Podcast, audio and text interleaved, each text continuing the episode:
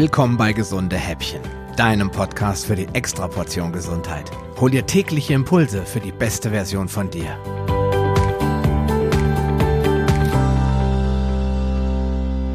Je mehr ich mich mit dem Thema Milch beschäftige, desto mehr manifestiert sich bei mir das Gefühl, dass viele Menschen sich wirklich keine Gedanken darüber machen, wie Milch heute eigentlich erzeugt wird.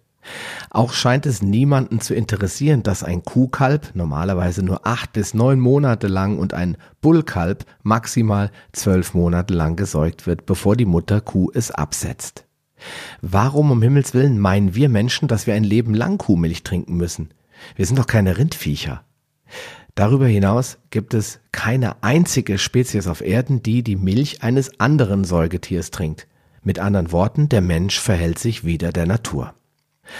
Aber wenn ich das Thema dann anspreche, höre ich eigentlich immer die gleichen Argumente. Wir trinken doch schon immer Milch und wenn Milch nicht gesund wäre, dann würden sie die doch auch nicht verkaufen oder woher sollen wir denn das ganze lebensnotwendige Kalzium herholen? Die Antworten klingen wie von der Industrie und vor allem der Werbung in den Mund gelegt, denn wie bereits im ersten Teil erklärt, trinken wir erst seit den 60ern vermehrt Milch und eigentlich erst so in den letzten vier Jahren richtig viel davon. Teilweise mogelt die Industrie uns die Milch ja sogar in Produkte, in denen man nie daran denken würde. Und dass der Ernährungswissenschaft die Problematik mit der Milch durchaus bewusst ist, zeigt die Tatsache, dass schon Anfang der 80er Jahre der Einsatz von Kuhmilch als Ersatzmilch verboten wurde, da man sich der vielen schlechten Wirkungen auf die Gesundheit von Säuglingen bewusst war. Man entwickelte dementsprechende Milchpulver, die diese Probleme nicht mehr hatten. Und dass es ganz viele wertvolle Kalziumquellen in unserer Nahrung gibt und wir deshalb keine Milchprodukte mehr konsumieren müssten, weißt du ja mittlerweile auch schon. Aber wie war es eigentlich früher mit der Milch? Als meine Mutter noch ein Kind war, da kam noch das Milchauto, brachte frische Milch und holte die leeren Kannen ab. Der Bauer selbst war der größte Milchkonsument und Milch wurde noch roh genossen. Zunächst aber wurde das Euter gereinigt und anschließend vorgemolken, um etwaiges Blut und andere Verunreinigungen zu umgehen und nicht in der Milch drin zu haben. Erst nachdem das geschehen war, begann man mit dem eigentlichen Melkvorgang. Wenn meine Mutter Milch trank, wusste sie, dass diese von ein oder demselben Bauernhof und wenn nicht sogar von einer einzigen Kuh stammte. Diese lebten viele Monate des Jahres auf der Weide, ich kann mich noch ganz gut an die vielen Kühe erinnern, die die umliegenden Felder besiedelten und daran, wie die Bauern ihre Herden kreuz und quer durchs Dorf trieben, um sie im Herbst wieder in den Stall umzusiedeln. Sie hatten meist noch ihre Hörner und sahen aus wie normale Kühe. Sogar Kälber konnte man oft auf den Weiden antreffen. Für mich war das artgerechte Tierhaltung.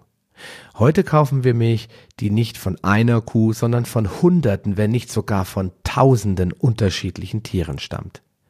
Damit der honigsüße Milchfluss auch nie versiegt, werden die Kälber ihren Müttern nach wenigen Wochen, wenn nicht sogar noch schneller entrissen und landen als Wiener Schnitzel auf dem Teller, oder sie werden eben ebenfalls zu Turbokühen herangezogen.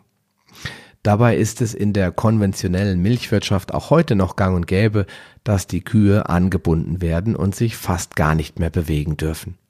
Ihre Hörner, die werden ihnen sicherheitshalber mal abgenommen, damit sie sich nicht gegenseitig verletzen können, denn Platz ist Mangelware. Sie sind zudem dauerhaft schwanger und werden mit Gewalt befruchtet. Glaub bloß nicht, dass da, wie noch zu Omas Zeiten, ein Bulle kommt und die Kuh besteigen darf. Das wäre viel zu kostenintensiv und außerdem hat man dafür heute eh keine Zeit mehr. Denn eine Milchkuh rentiert sich für den Landwirt nur dann, wenn sie in ihrem Leben eine ausreichend hohe Menge Milch produziert, die er dann verkaufen kann. Daher werden die Kühe heute auch einfach nur noch mit dem Kercher abgespritzt und sofort gemolken, ohne Rücksicht darauf zu nehmen, dass die Euter unter Umständen entzündet sind und somit Blut und Bakterien oder sogar Eiter in die Milch gelangen können. Alles auch gar kein Problem, denn die gesammelte Milch von Tausenden von Tieren wird in der Molkerei ohnehin zusammengekippt und dort zunächst ultra hoch erhitzt, um alle Keime abzutöten. Anschließend wird je nach Kundenwunsch eine auf das Komma genaue Fettzusammensetzung hergestellt. Mit frischer Rohmilch hat das, weiß Gott, nichts mehr zu tun. Und dann wird sie bei bis zu 60.000 Umdrehungen homogenisiert, sodass sich alles gut vermischt und wirklich nichts mehr zu sehen ist von den Bestandteilen, die eventuell nichts in der Milch verloren haben.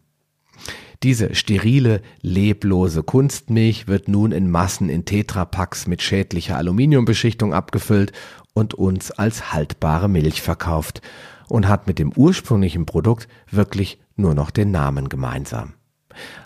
All das war für mich Grund genug, die Milch ein für allemal aus unserem Haushalt zu verbannen und gesunde Alternativen zu bevorzugen. Zum Beispiel Mandelmilch, Kokosmilch, Hanfmilch, Kastanienmilch oder eine der vielen unzähligen anderen wertvollen Pflanzenmilchsorten, die du ganz einfach auch zu Hause herstellen kannst.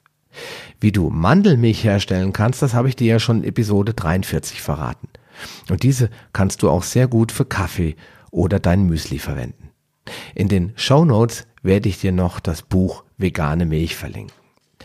In diesem Sinne, wünsche dir noch einen schönen Tag. Wir hören uns morgen mit einem neuen Thema wieder. Bis dahin, mach's dir bequem auf der Couch oder was auch immer du machst. Bis morgen. Dein Sascha Röhler.